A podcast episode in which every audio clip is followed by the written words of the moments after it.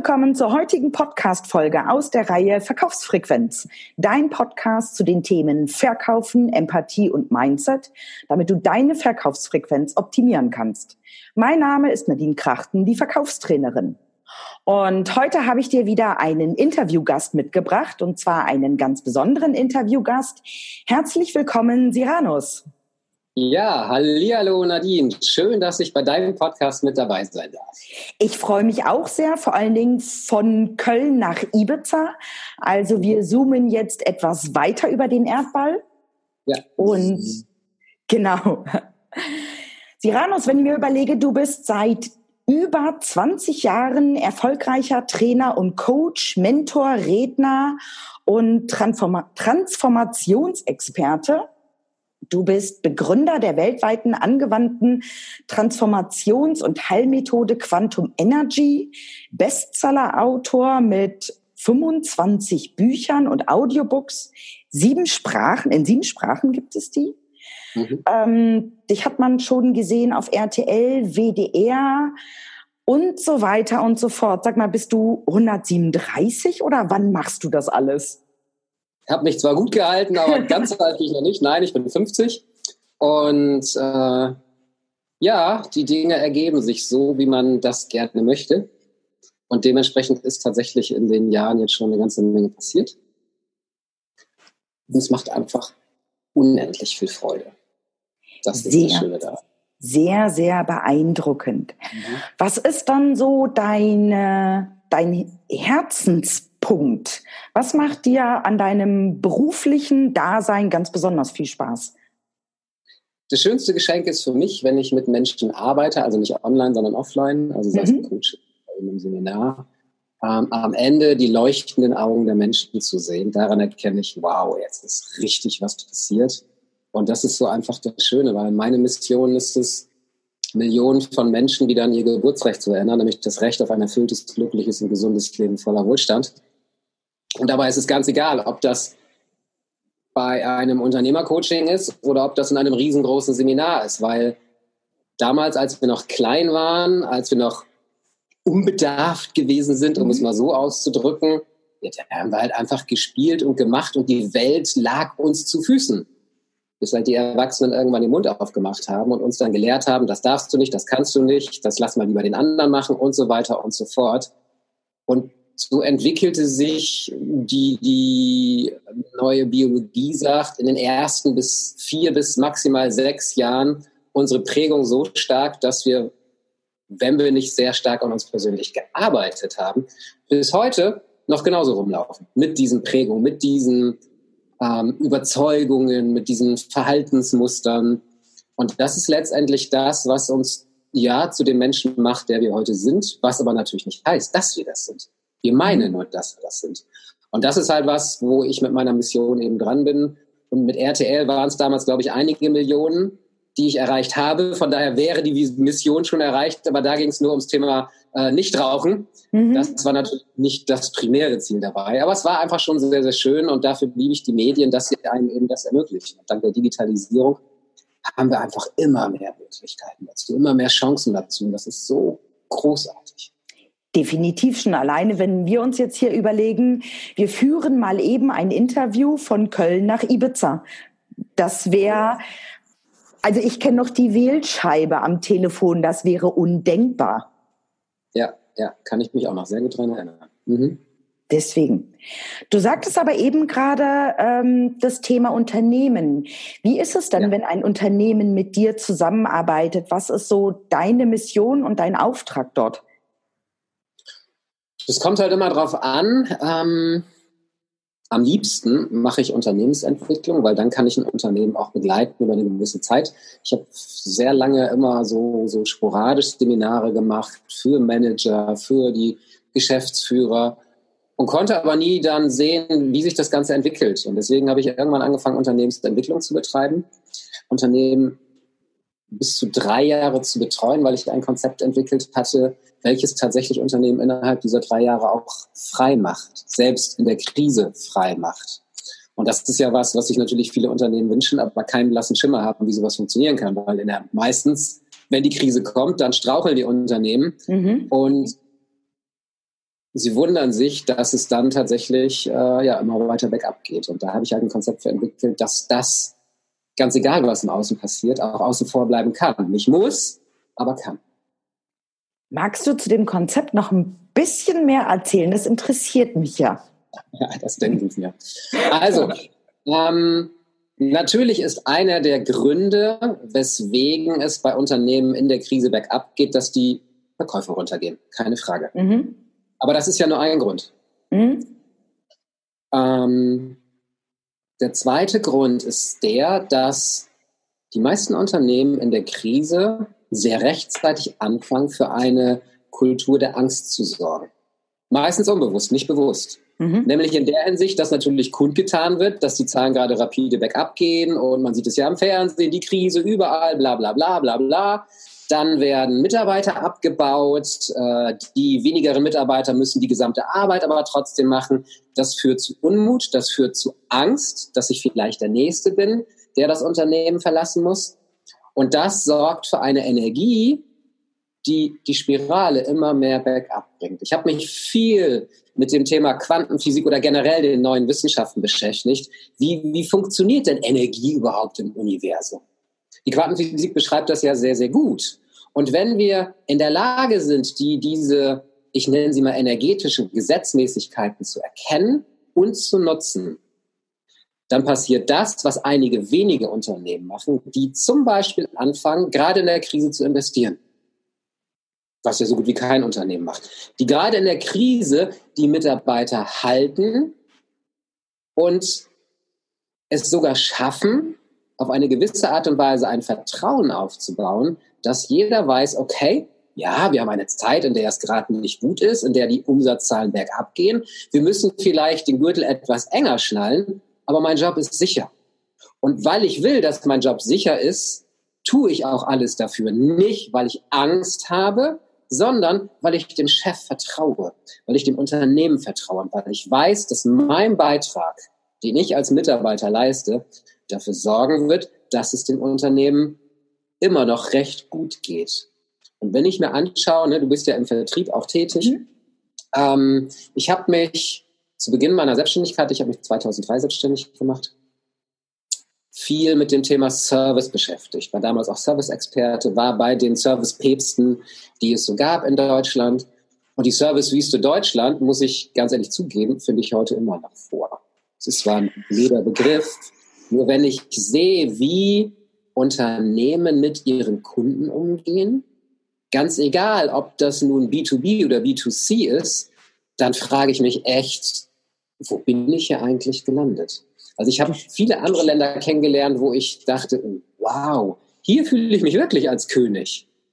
Du sprichst mir ohne, aus dem Herzen. Mir, ja, ohne dass mir auch alles ähm, irgendwie abgenommen wird. Mir muss ja nicht der rote Teppich ausgerollt werden. Das ist ja Quatsch. Aber wir haben doch dank der Digitalisierung heute noch viel, viel mehr Möglichkeiten, ein richtig, richtig klasse Service für die Unternehmen, äh, für die Kunden zu schaffen. Und das Spannende ist doch, dass, ich bin sofort wieder bei dir. Gerne. Ähm, das Spannende ist doch, dass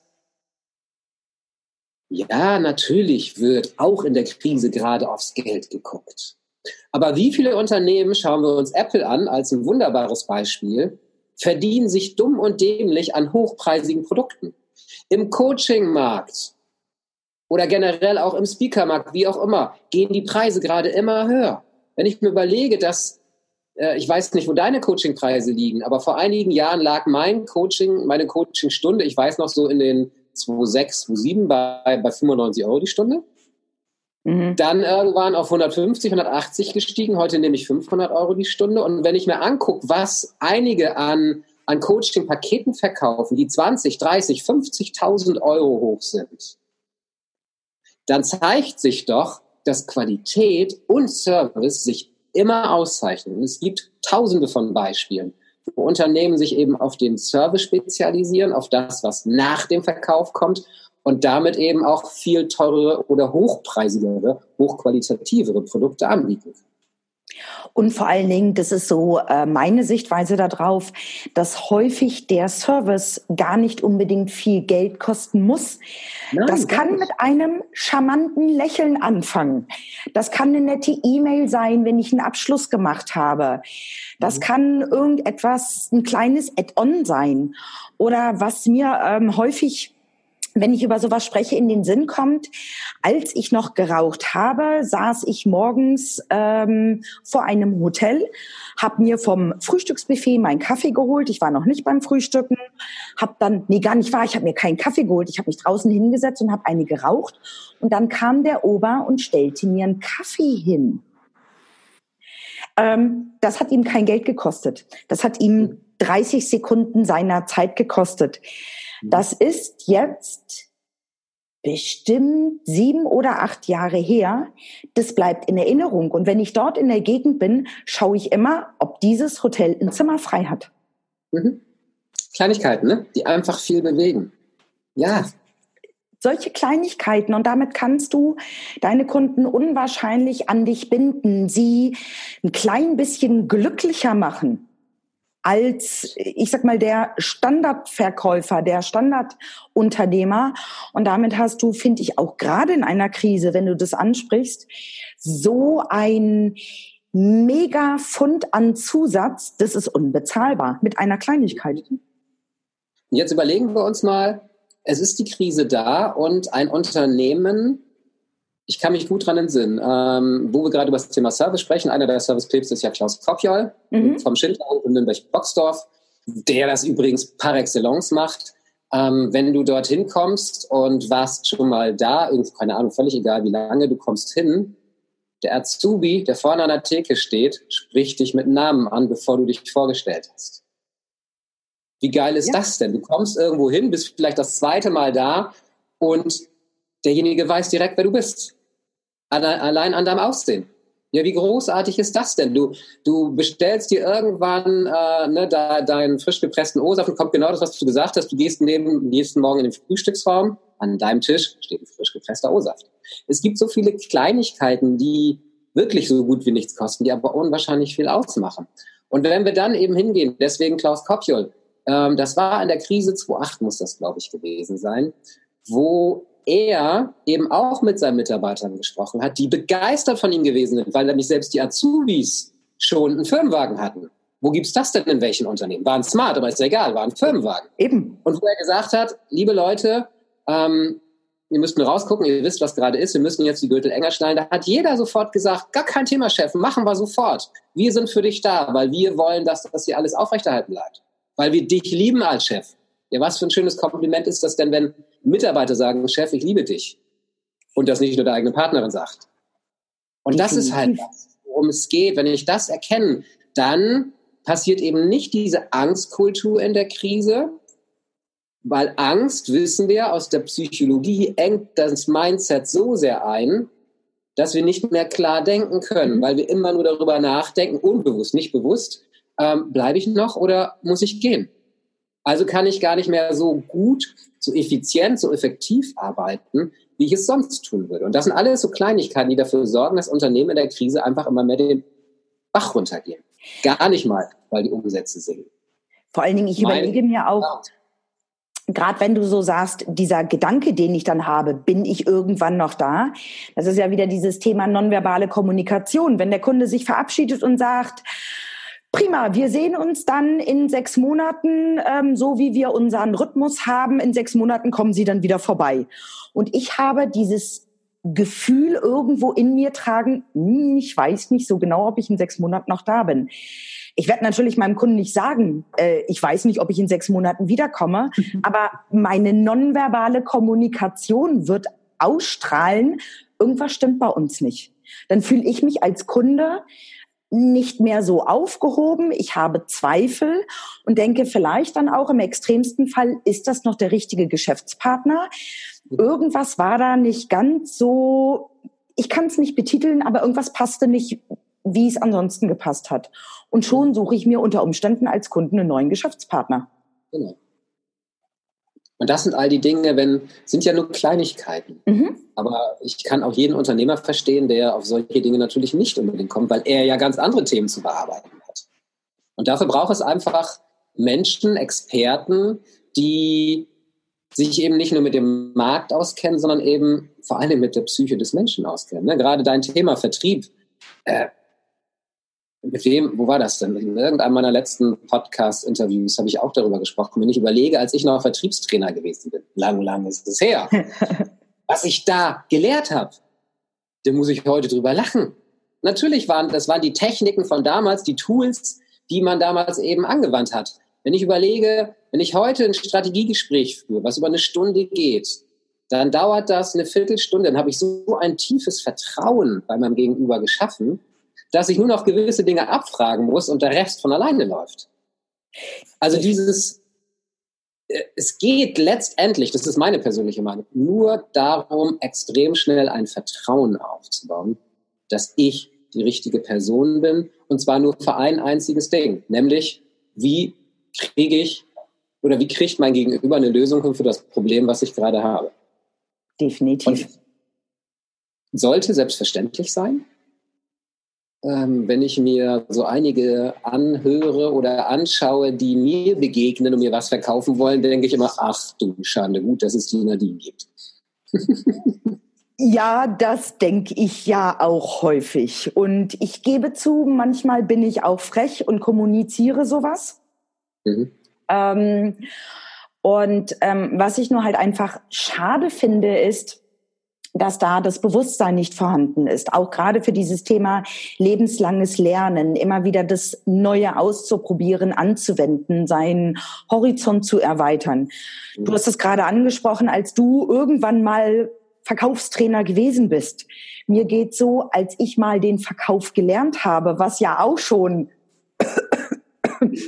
mhm. drei Monate her ist. Mhm. Da war das noch ganz anders. Da ging es um Zahlen, Daten, Fakten. Da hatten wir in keinster Art und Weise die Aufgabe, ein Problem oder Sinnstifter zu sein. Nee. Mhm. Das ist eine ganz andere Welt gewesen, die es vor 10, 12, 15 Jahren im Verkauf gegeben hat. Ja. Und so ist es ja auch eine ganz andere Welt, ähm, wenn ich nochmal auf dein Thema zurückkomme, als Unternehmenskultur.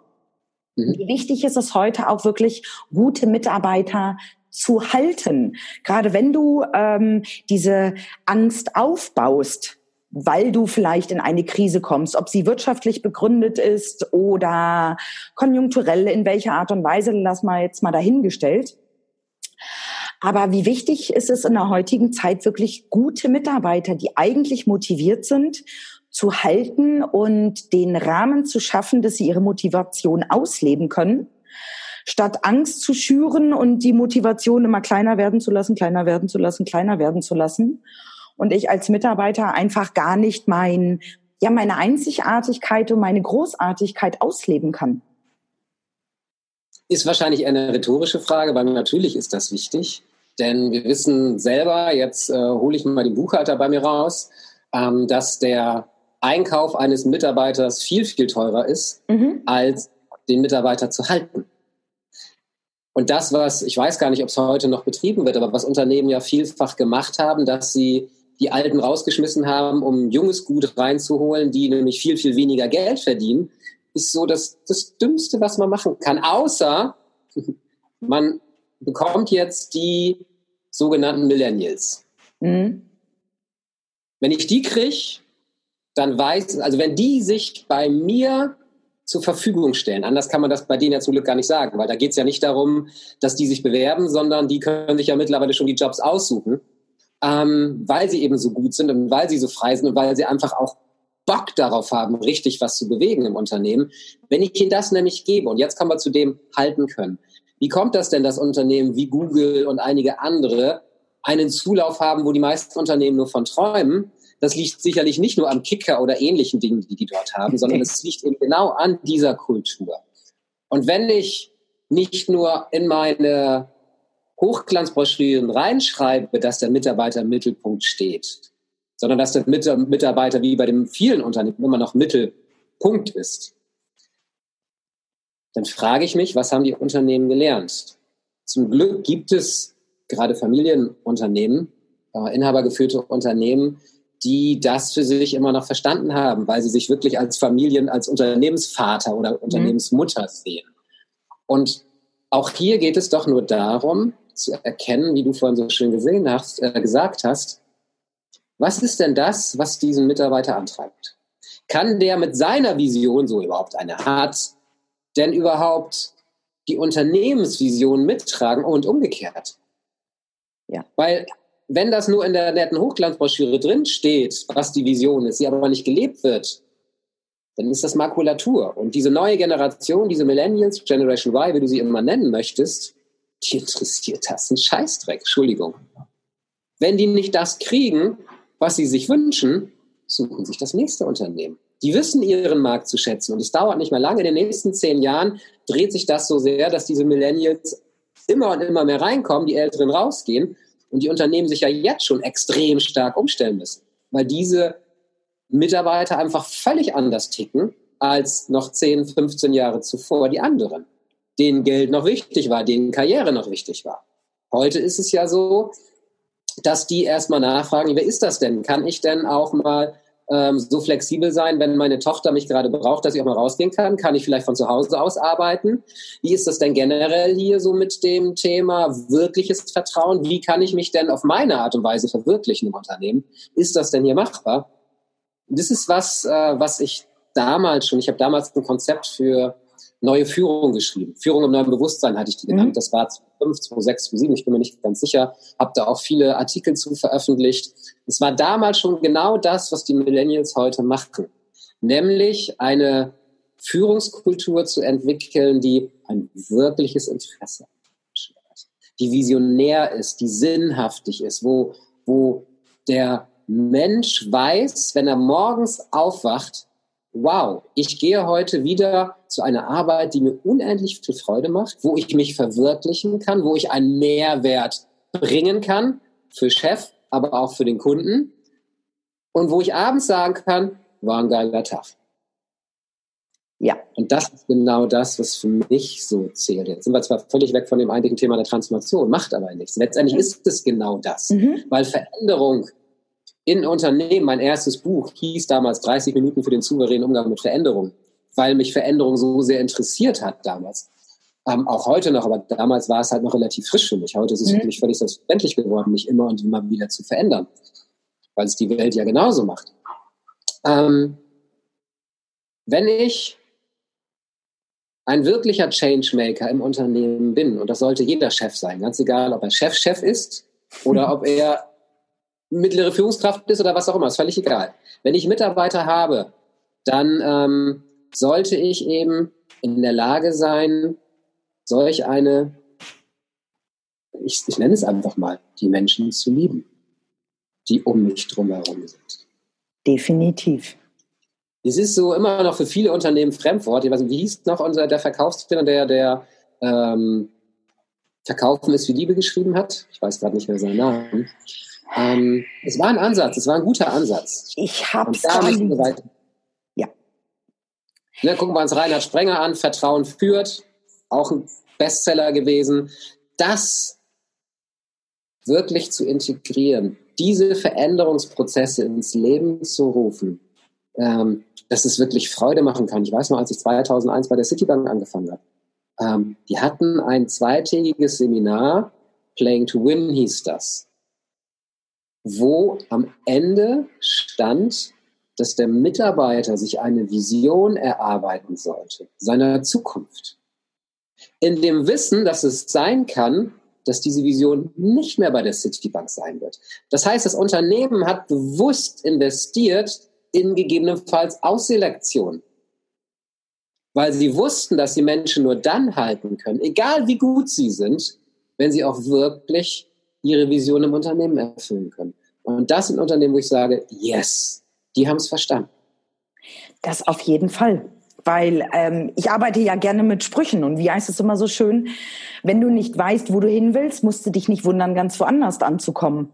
Mhm. Nur in der heutigen Zeit, ich habe das vor kurzem wieder erlebt, ähm, da war ich selbst als Teilnehmer auf einem Seminar Und dort wurde mal in die Runde gefragt, wer hat dann Visionen und Ziele? Und ich glaube, für dich und für mich ist das selbstverständlich.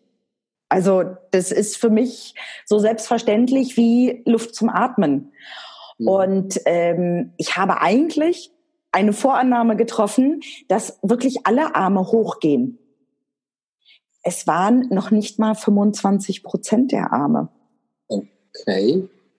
Wow.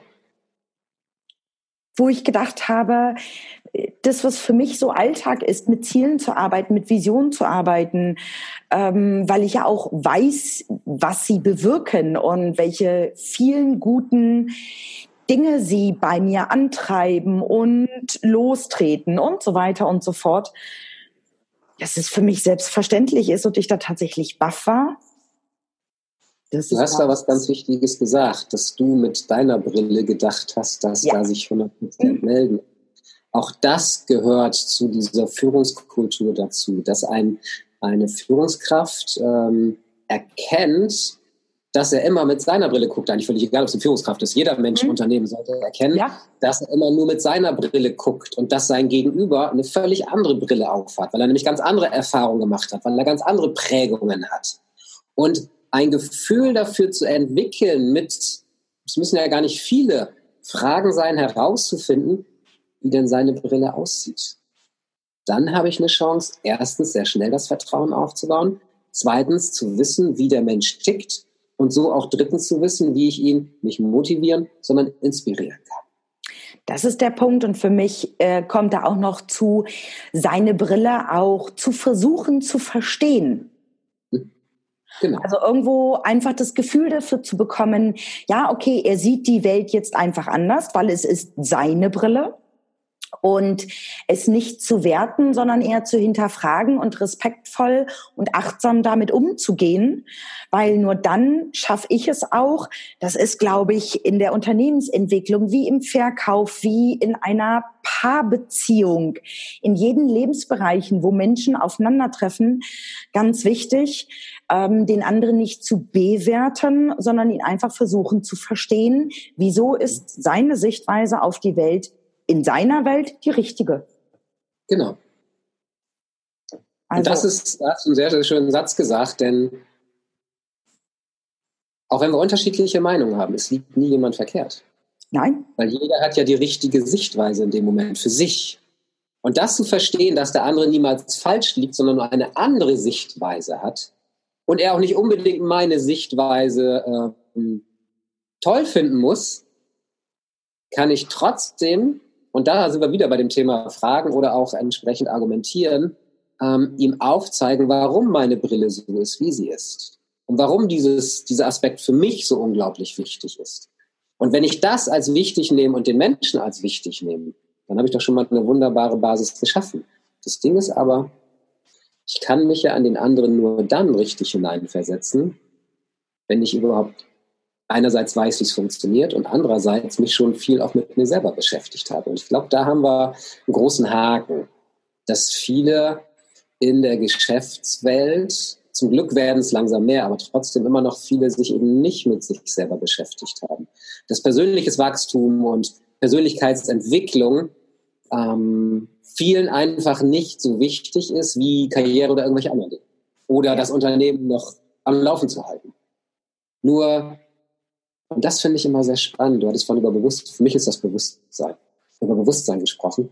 Ähm, es ist so, so großartig zu erkennen, sich mit bewussten Menschen zu unterhalten. Und man merkt, ah, die haben sich schon mit vielen Dingen, was das angeht, beschäftigt. Und mit welchen, die halt einfach, ja, ZDF, ne, Zahlen, Daten, Fakten mhm. und wie auch immer einfach unterwegs sind und mit diesem alten Wissen noch unterwegs sind und das halt eben nicht verändert haben. Ich kann mich noch gut daran entsinnen, als ich damals äh, meine Ausbildung gemacht habe, ich habe Spediteur gelernt, da war ein 60-jähriger Mann in meiner Abteilung. Damals, Ende der 80er, ging das Computerzeitalter so richtig los. Mhm. Und er hat sich vehement so. gewehrt, sich mit dem PC auseinanderzusetzen. Mhm. Ich bin ja irgendwann raus, habe dann studiert, aber ich bin mir ziemlich sicher, dass obwohl er schon 20 Jahre oder noch länger im Unternehmen gewesen ist und gar nicht mehr so lange zur Rente gehabt hätte, ich weiß nicht, ob er in dem Unternehmen die Rente noch erreicht hat. Weil dieses so, ne, das ist nicht mehr meine Welt, funktioniert einfach nicht. Das funktioniert eigentlich, allerdings gebe ich da auch noch einen Gedankengang mit.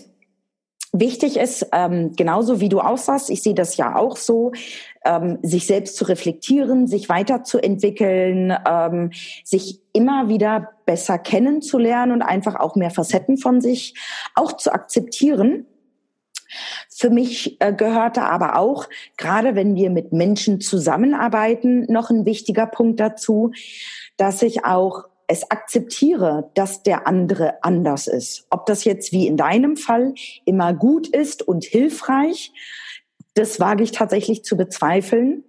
Mhm. Nur wenn ich natürlich schon gleich mit einer negativen Einstellung auf einen Menschen zugehe, weil er anders ist, also weil du jetzt lange Haare hast und als Mann hat man ja keine langen Haare, ne? Also hat man halt einfach nicht. Gut, ich weiß auch ganz genau, als Frau hat man keine kurzen Haare. Ähm, aber wenn wir spaßeshalber, wie das jetzt mit den Haaren ähm, als Beispiel ist, so schon auf andere Menschen zugehen, das macht man nicht. So darf der nicht sein. Ob er jetzt vielleicht komisch reagiert, so wie wir es nicht erwarten, fällt es uns ja häufig viel, viel schwerer, bei dem anderen Vertrauen auf und auszubauen, mhm. als wenn ich sage, ja, okay, was steckt denn da eigentlich hinter? Wieso ist der anders? Und wie war sein Weg, dass er jetzt so in meiner Welt das Anderssein einfach hat? Das mhm. finde ich auch spannend. Definitiv. Die, die Psyche des Menschen ist großartig. Ich wollte damals, ich habe BWL studiert, wollte eigentlich noch Psychologie hinten dranhängen und habe dann aber NLP kennengelernt, mhm. was für mich angewandte Psychologie gewesen ist. Dann konnte ich mir das Studium nämlich sparen und habe viel, viel mehr gelernt in diesen drei Ausbildungen bis zum Trainer als all das, was ich hätte in einem Studium lernen können. Und das ist übrigens was, warum meine ähm, Coachings auch so sehr erfolgreich sind, weil ich eben sehr schnell herausfinde, worum es tatsächlich geht. Also nicht mit dem, womit der Coaching-Klient kommt, sondern mit dem, worum es tatsächlich geht, was er nämlich oftmals selber nicht weiß. Mhm. Und da gucke ich sehr schnell hin. Also ich komme sehr schnell an den Kern dessen, weil ich die Psyche, sicherlich nicht jedes Menschen, aber generell sehr gut verstanden habe und weiß, warum Menschen so ticken, wie sie ticken. Und oftmals eben auch, weil ich mittlerweile weiß, wie ich tick. Ja. Natürlich ist das nur so ein kleiner, kleiner Ausschnitt aus dem, was alles da ist. Aber das ist letztendlich das Entscheidende. Wenn ich wirklich bereit bin, mich mit meinem Gegenüber zu beschäftigen. Jetzt kommen wir wieder auf dein Thema, auf den Vertrieb zurück. Ähm, wie viele Menschen wollen mir etwas verkaufen, ohne dass sie überhaupt einen blassen Schimmer haben, wer ich bin, was ich tue und ob ich das brauche. Ich habe gerade noch eine E-Mail bekommen. Ich war mhm, jetzt auf einem Seminar mit zweieinhalbtausend Leuten am Wochenende, war der Oberknaller und bekomme jetzt im Nachhinein von einem der Vertriebsmenschen eben ähm, auch eine E-Mail mit dem Hinweis darauf, dass doch die, diese University, die der Trainer da aufgebaut hat, die man im Nachhinein buchen kann, äh, doch genau das Richtige für mich wäre. Er hätte nur einmal auf die Webseite gucken brauchen und wüsste, dass ich genau die gleiche Arbeit mache. Dann hätte er sich diese Mail sparen können. Oder die Mail ganz anders aufsetzen können. Macht Arbeit, keine Frage, weil die Mail war sicherlich vorgefertigt. Da hat er nur den Vornamen mhm. ausgewechselt. Oder aber noch besser, über Clicktip oder ähnliche Tools ist das alles völlig automatisiert gewesen. Die Verkaufsquote wird aber viel, viel höher, wenn ich mir erlaube, mich mit demjenigen zu beschäftigen. Das geht natürlich nicht bei 50 Cent oder 3 Euro Produkten. Brauchen wir gar nicht drüber reden. Keine Frage. Aber so wie ich in einen höherpreisigen Bereich reingehe, muss es meine verdammte Pflicht sein, mich mit den Menschen zu beschäftigen. Wenn ich ein Gespräch führe, äh, ein Verkaufsgespräch mit potenziellen Kunden, die dann entweder meine Coachings oder meine höherpreisigen Seminare kaufe, dann seziere ich die.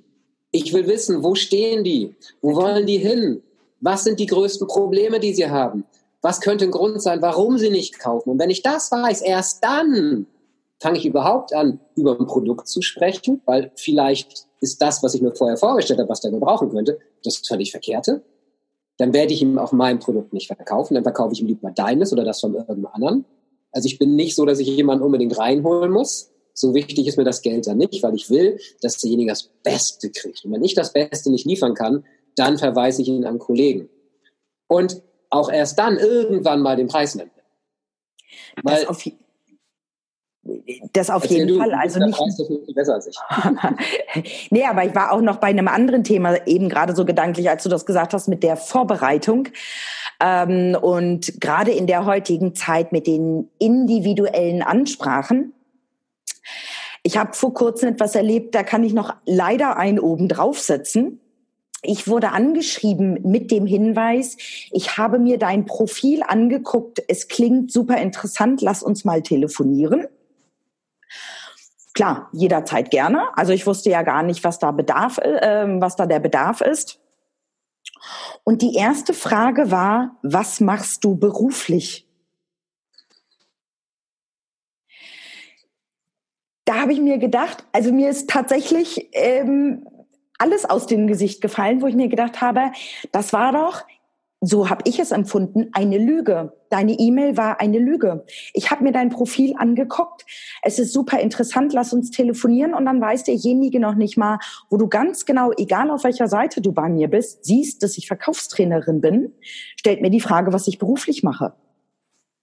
Das Ding ist, das, das ist der Nachteil der Digitalisierung. Es wird wahrscheinlich ein Bot gewesen sein, ja. der völlig automatisiert ist und 100 anderen genau die gleiche Aussage macht ohne überhaupt da mal hingeguckt zu haben, ist ja alles schön und gut. Wenn ich mir aber dann wenigstens, wenn derjenige angebissen hat und sagt, ja, ist okay, wenigstens dann das Profil angucke. Entweder das, Siranus, oder ich kann das doch ganz charmant umschiffen. Zum Beispiel mit der Frage, ich habe zwar gesehen, was du beruflich machst, aber erzähl doch mal bitte in eigenen Worten, dass ich es greifen kann. So, Sache erledigt. Dann fällt mir nicht auf, dass derjenige nicht geguckt hat und ich kann auch schon ein bisschen von mir erzählen. Der Vorteil ist dann auch für den Verkäufer, er bekommt ein Gefühl für mich, weil ich ja dann erzähle. Sollte so sein, ja. Das ist wie mit dem Ding, ne? 2080, der Verkäufer sollte 20 Prozent, der Kunde 80 Prozent reden. Mhm. Ich erlebe es immer noch umgekehrt bei vielen. Aber ich glaube, das sind Klischees, da brauchen wir jetzt gar nicht weiter drüber reden. Mhm. Das Wichtige ist, was du eben gesagt hast, wenn mir so, was, so jemand was sagt, lass uns doch mal telefonieren. Das ist meine erste Frage, worum geht's denn? Weil meine Zeit viel zu schade ist, als irgendwelche Gespräche mit irgendwelchen Menschen zu führen, die äh, mir sowieso nur was verkaufen wollen. Ähm, keine Frage, nur ich bin manchmal halt auch einfach neugierig und deswegen nutze ich gerne auch solche Telefonate ab und an mal. Und das war leider wieder ein Negativbeispiel. ja. Sehr, sehr ja. schade. Spannend, was du alles zu erzählen hast. Aber, ach nee, gar nicht wahr. Äh, bevor ich noch eine andere Frage an dich habe, oh, möchte ich dich kurz vor Abschluss, weil ich weiß, du hast ja auch noch was ganz, ganz Spannendes. Uh, genau, haha. Möchte ich dich so kurz vorm Abschluss, weil wir sind ja von dem Unternehmen über Persönlichkeit, über Verkaufen. Meine Güte, was wir alles in dieser kurzen Zeit angerissen haben, da erstmal ganz, ganz lieben Dank. Super gerne. Jetzt möchte ich aber gerne meinen Zuhörern und wenn ihr das über YouTube guckt, auch den Zuschauern nicht nur beruflichen Content von dir liefern, sondern mit sieben Schnellfragen auch ein bisschen was von deiner anderen Seite zeigen. Okay, nun wollen wir noch mal schauen. genau, ich lade dich ein zu der Schnellfragerunde. Frage 1. Ja. Siranus, Kaffee oder Tee? Beides. Okay. Frage 2. Für was stehst du nachts auf? Zum Pinkeln.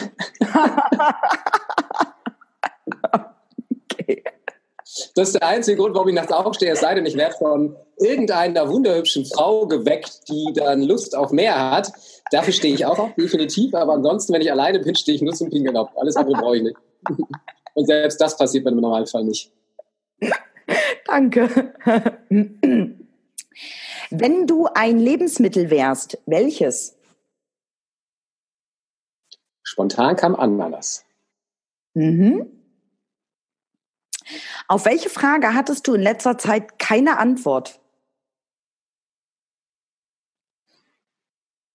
Oh, ich gucke hier gerade raus, hatte vor einer Woche noch einen Wald hier stehen. Mittlerweile sind hier nur noch irgendwelche Stöcker da und die Kräne reißen alles raus. Also ich habe noch keine Antwort auf die Frage, bauen sie jetzt oder bauen sie nicht, weil wenn sie bauen, dann darf ich hier ausziehen. Ah, dann drücke ich dir die Daumen. Ich, hab, ähm, ich, kann mal eben alle ein bisschen neidisch machen. Man kann gerade nicht viel sehen, wenn ich das jetzt ein bisschen vorhabe. Das ist mein noch Ausblick. Für die, die jetzt den Podcast hören, guckt ins Video rein. Es lohnt sich auf jeden Fall. Ja, also der Frontalblick aufs Meer. Und wenn Sie hier tatsächlich zubauen, kann es passieren, dass dieser Blick weg ist und dann ist der äh, entsprechende Preis, den ich Ihnen natürlich auch zahlen, nicht mehr gerechtfertigt, was super schade wird. Aber ich hoffe mal, dass Sie nicht ganz bis vorne hinbauen. Dann habe ich zwar nicht mehr ganz so viel Blick, aber zumindest noch äh, ein Drittel von dem, was mir auch reichen würde. Frontal Meer zu blicken. Dann drücke ich dir die Daumen, dass du auf diese ungelöste Frage die richtige Antwort bekommst. Werde ich, nämlich wenn ich mir nochmal den Namen der Firma angucke, die jetzt bauen wollen, was die schon im Internet stehen haben. Weil es ist nämlich gar nicht so einfach, hier auf Ibiza eine Baugenehmigung zu bekommen. Mhm. Und, äh, es dauert sehr, sehr lange, bis man hier was kriegt, aber es ist die größte englische Real Estate Firma. Schauen wir mal, ich bin gespannt. Ich drücke die Daumen. Danke. Frage 5. Ähm, wenn du drei Wünsche frei hättest, welche? Uh. Uh, der erste, meine ideale Partnerin. Der zweite, dass meine große Vision, über die wir wahrscheinlich gleich noch reden werden, uh, nicht erst in 10 oder 15 Jahren Erfüllung findet, äh, Erfüllung, ja, Erfüllung findet, sondern schon deutlich früher. Und das dritte, Oh ja, ein Team, was mir den Großteil meiner Arbeit abnimmt, damit ich nur noch das kann, was ich am besten kann, nämlich auf der Bühne zu stehen. Hm. Ich drücke dir die Daumen. Danke dir. Frage 6. Auf was kannst du nicht verzichten? Auf Lebensqualität. Mhm. Lebensqualität heißt für mich, das ist der Grund, warum ich seit sechs Jahren hier auf der Insel, auf Ibiza lebe, ähm, Sonne, Wärme, Lifestyle, tun und lassen können, was ich will, weil ich ja das Risiko trage dazu, mich mit Menschen zu umgeben, die mir gut tun und mich mit jenen Menschen auszutauschen über Dinge, die mir im Leben wichtig sind und nicht irgendwelchen Smalltalk oder sonstiges zu halten. Toll. Und die letzte, die siebte Frage noch mal ein bisschen mit dem Zwinkern. Welches war dein Lieblingsschulfach und warum? Sport, weil Sport mein Leben gewesen ist damals. Ah, okay. Ich war Leistungsturner, ich war Kunstturner, ich habe später Akrobatik gemacht. Ähm, das war immer mein Leben. Ich okay. habe sogar Leistungskurs Sport im Abi gehabt. okay, du bist nicht 137, sondern gefühlt 195, was du schon alles gemacht hast. Aber jetzt erzähl mal, du hast es eben gerade schon angedeutet, ich habe es vorhin ja auch kurz angedeutet. Du hast ja schon ganz viel gemacht, aber mhm. was planst